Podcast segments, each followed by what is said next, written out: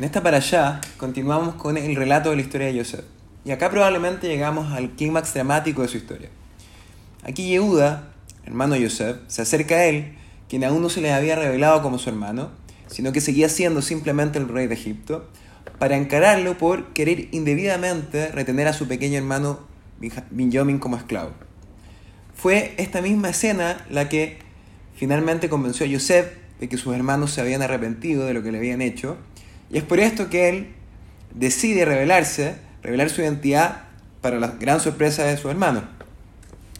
El punto de partida y a la vez el que le da nombre a esta para allá, Baigash, es que significa se acercó. Y esto se da ya que se acercó Yehuda a hablar con Yosef, con el virrey, y esto requiere un análisis más profundo. Cuando escuchó Yehuda lo que pretendían hacer con su hermano pequeño, con, con él dio un paso al frente para discutir con Yosef.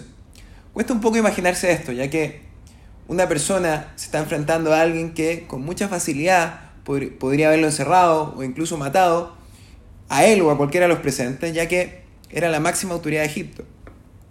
Pero pese a ello, Yehuda no tuvo problemas en hablarle a Yosef en duros términos. Podríamos decir que incluso amenazándolo, como explica Rashi en su comentario. Pero ¿por qué Yehuda hizo esto?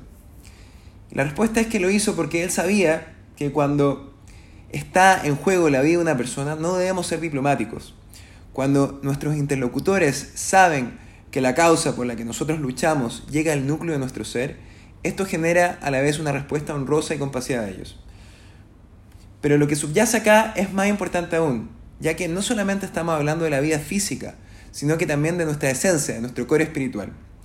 Los benjamines de hoy, nuestros niños, nuestros jóvenes, están, están amenazados por un tipo diferente de Egipto, que no busca atentar, contra nuestras vidas físicas, sino que atenta directamente contra nuestras almas, contra nuestra vida espiritual. Y este Egipto es la asimilación. Y para salvar a los benjamines de nuestra generación, no podemos sentarnos a esperar, no podemos ser pasivos, no podemos esperar a que todo se arregle por sí solo, tenemos, tal como Yehuda, que encarar de frente la situación y hacernos cargo de ella. Porque cuando están en juego las vidas de nuestros niños, debemos hacer lo que sea para salvarlas de inmediato. Los esfuerzos de Yehuda probaron ser inesperadamente fructíferos, porque su supuesto enemigo resultó ser su mayor aliado y el faraón mismo terminó proveyendo los mayores recursos para asegurar la continuidad íntegra de la tradición judía. Por ello, depende de nosotros tomar la iniciativa de empezar a vivir y a pensar como Yehudim, a empaparnos de nuestras tradiciones y, de aprenderlas y transmitírselas a nuestro hijo, ya que de no hacerlo los resultados están a simple vista. Hemos perdido lamentablemente más almas judías producto de la asimilación que de cualquier otra causa tragedia que nos haya quejado en esta historia. Seamos como Yehudá, tomemos cartas en el asunto y la ayuda vendrá de los lugares más inesperados. Shabbat Shalom Umeoraj, todo lo mejor.